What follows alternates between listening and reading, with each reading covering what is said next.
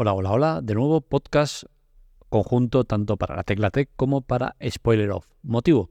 Pues bueno, vengo un poco a intentar unificar conceptos, mmm, temas, porque al final creo que, al igual que el tema que trato hoy, que es Marvel, al final es mejor todo unido que por separado. Y es por eso que yo estoy intentando, dentro de lo posible, unificar la Tecla Tech, Spoiler Off y hablo de tres productos que al final creo que pueden ir de la mano. ¿Qué pasa con Marvel? Pues bien, con la aparición de la nueva película Marvel, eh, Madame Web, pues se han empezado a lanzar otra vez críticas duras en torno a los productos de Marvel, a la calidad de los mismos y a eh, poner cosas que no tocan en su sitio, ¿no? Por ejemplo, se está hablando mucho de, hostia, Madame Web, ¿y qué tiene que ver esto con los Vengadores? O preferimos los Vengadores eh, y cosas relacionadas con un tipo de producto que no tiene nada que ver. Porque al final existen dos Marvels, dos o muchas más, ¿no? Pero bueno, vamos a centrarnos en dos Marvels, la Marvel Studios y la Marvel Entertainment. ¿Qué es o qué significa? ¿Qué pasa? ¿Por qué hay tanta movida con todo esto? Pues bien, todo viene porque al final tanto Marvel Studios como Marvel Entertainment son dos empresas que pertenecen a la misma eh, matriz, que es Walt Disney. Walt Disney, de Walt Disney sale Marvel eh, Studios y Marvel Entertainment, entre otras muchas cosas. ¿Por qué? Porque en su día eh, Walt Disney pues se hizo con Marvel. ¿Qué sucede? Pues que al final el espectador no tiene claro a qué tipo de producto se está refiriendo con cada película. Primero porque no te lo indican lo suficientemente bien y segunda porque hay muchas películas que comparten eh, eh, estudios. Pues Marvel Studios y Marvel Entertainment hay muchas películas en las cuales están las dos metidas en el ajo, por no meter a otros más, que luego ya llegaremos a ellos. Bien, el tema está en que Marvel durante toda la vida se ha gestionado muy mal. Ha tenido muchos problemas financieros que hicieron pues que hace un montón de décadas pues tuvieran que vender los derechos de los personajes o de los superhéroes. ¿Qué pasó?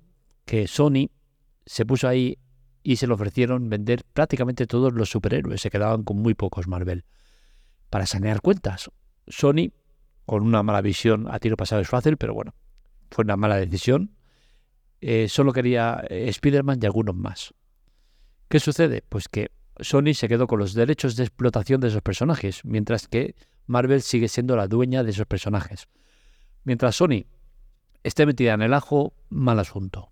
¿Por qué? Porque al final no hace más que diversificar mucho más el producto y tener más manos que manden y más manos que decidan. Es por eso que Disney, cuando compró Marvel, pues gestionó el tema este de las divisiones. Marvel Studio por un lado, Marvel Entertainment por otro, Marvel Comics, bueno, todo esto ya existía, pero bueno, Marvel Comics, Marvel eh, Televisión, Marvel no sé qué, un montón de divisiones. ¿Qué sucede? Pues que al final pues, el producto queda tan dividido que no mola. Es cierto que tal como está ahora, eh, tiene su sentido. ¿Por qué? Porque teníamos por un lado Marvel Studios y por otro lado Marvel Entertainment que tenían que andar cogidos de la mano, negociar y eran dos potencias muy grandes. Al dividirlas, pues cada uno va a su rollo y no hay problemas. Pero los problemas vienen cuando muchas películas comparten eh, escenario ambas empresas. Entonces, al final es un poco un follón que se podría evitar. Se podría evitar, pues, simplemente quitando todas las divisiones, es decir, Marvel Studios o Marvel eh, punto, y ya está. No tenemos que tener eh, que si Marvel Studios, Marvel Entertainment, Marvel Comics, Marvel Animation, Marvel Televisión, y por si fuera poco, a Disney no se le ocurre otra que sacar Marvel Spotlight, que viene a, intentar agrupar eh, bajo ese sello productos destinados a, un perfil de público más eh, adulto, con más violencia, más tal, y el primer producto que sacan es Echo, que es una serie lamentable. Bien, ¿cuál es más importante? Pues sobre el papel, el peso de, del sello Marvel se lo ha quedado Marvel Studios. ¿Por qué? Porque tiene el, UCM, que es el universo cinematográfico de Marvel, que es todo el tema de los Vengadores y todo, todo el rollo este, ¿no? Digamos que es la parte más comercial o la parte que está teniendo más peso. Pero a la hora de la verdad, Marvel Entertainment es más importante. ¿Por qué? Porque engloba la gestión de las divisiones de cómic, animation televisión, y todo eso le da, o le debería dar, mucho más poder. Pero ahora la verdad no es así, como iremos viendo más adelante. Eh, sí que es cierto que las dos divisiones pues tienen una gestión eh, y un modelo de negocio muy diferente. Eh, Marvel Studio pues tiene unos presupuestos muy elevados y tiene un tipo de cine muy concreto, mientras que eh, Entertainment pues tiene otro tipo de, perfil. Si miramos los nombres propios de cada uno de, de, las divisiones, pues la verdad es que no nos aclaran o no nos deja entrever cuál es la mejor de las dos, ¿no? Porque al final tenemos nombres propios de Marvel Studio. Tenemos Los Vengadores, eh, Capitán América, Los Cuatro Fantásticos, Thunderbolts, eh, que son películas que tienen que llegar todavía, Guardianas de la Galaxia, eh, Invasión Secreta, una miniserie muy floja, The Marvels, Black Panther, Doctor Strange, Caballero Luna, Mrs. Marvel, She-Hulk, Thor, Viuda Negra, Eternals, Ojo de Halcón, Loki, Shang-Chi, Spider-Man, eh, Falcon, Bruja Escarlata, todo esto productos que, son del 2020 hasta ahora. Es decir, un montón de títulos, más otros muchos que tienen que llegar, que, están bajo, bajo el, el, sello de Marvel Studios. ¿Qué sucede? Que a mi modo de ver, en lo que llevan de década, del 2020 hasta ahora, han sacado muchísimos productos, nos han saturado a, mogollón de productos que no han dado la talla. Sobre todo el tema de las miniseries y series han sido desastrosas. Caballero Luna, salvable, pero que tampoco es para echar cohetes. Mrs. Marvel, desastre. She-Hulk, desastre. Viuda Negra, desastre. No, Viuda Negra no, perdón. Eh, Ojo de Halcón, mm. Loki, la única salvable. Pese a que a mí, sinceramente, me acaba agobiando. Invasión Secreta, nada.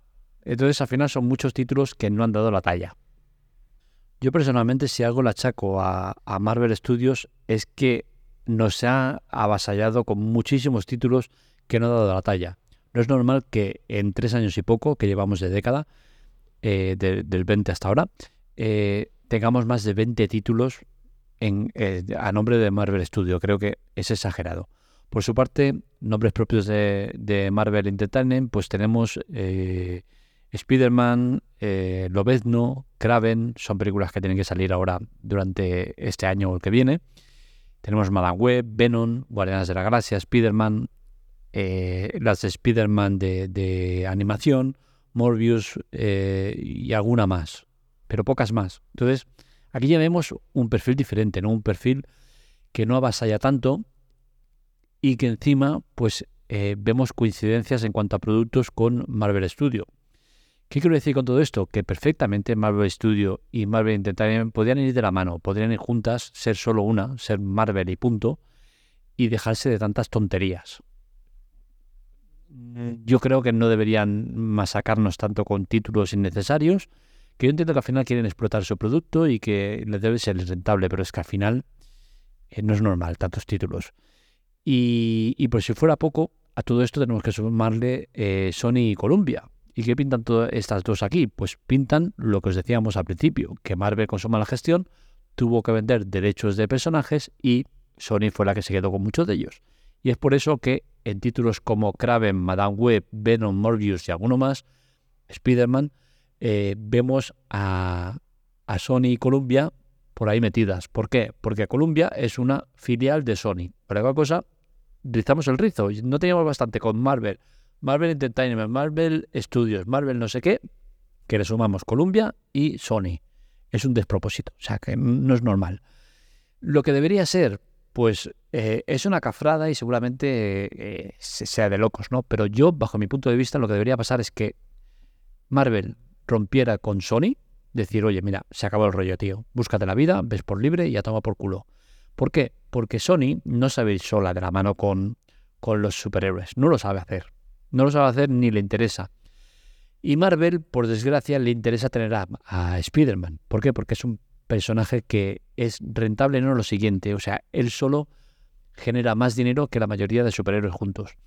¿Qué sucede? Pues que eh, se necesitan ambas empresas, pero la que necesita más a quién es Sony, porque Sony ya ha demostrado en muchas ocasiones que por libre no sabe trabajar. ¿Por qué? Porque Spider-Man tenía un personaje buenísimo y lo fue degradando un montón. Los Cuatro Fantásticos, lo mismo, y un montón de personajes que no han sabido gestionar. Es decir, que Sony necesita mucho a Marvel.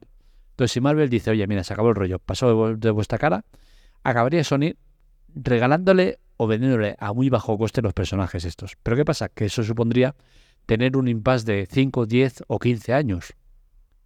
Porque, entre otras cosas, eh, en los papeles firmados está que si durante un cierto tiempo los personajes, los superhéroes, no son usados por Sony, vuelven a manos de, Marvel.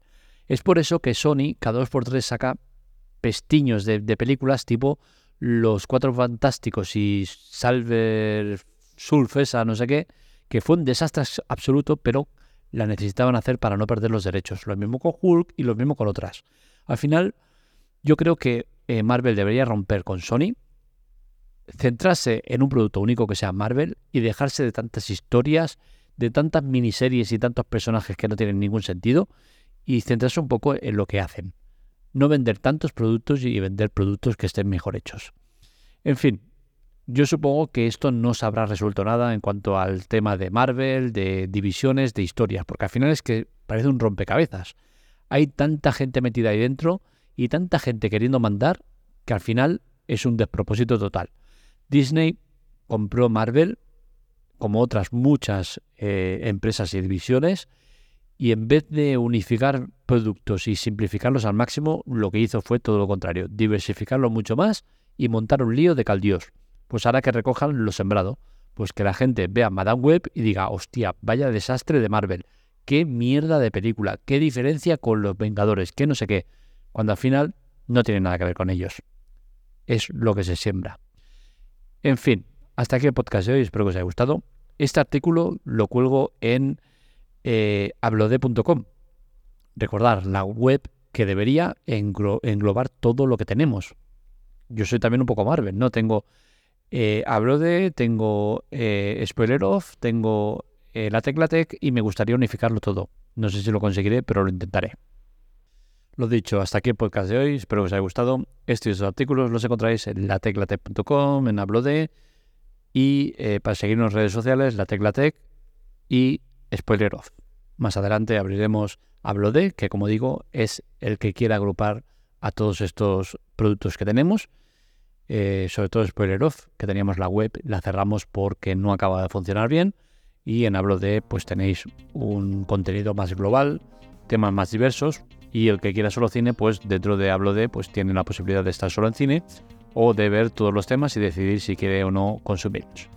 Lo dicho, hasta aquí el podcast de hoy, un saludo, nos leemos, nos escuchamos.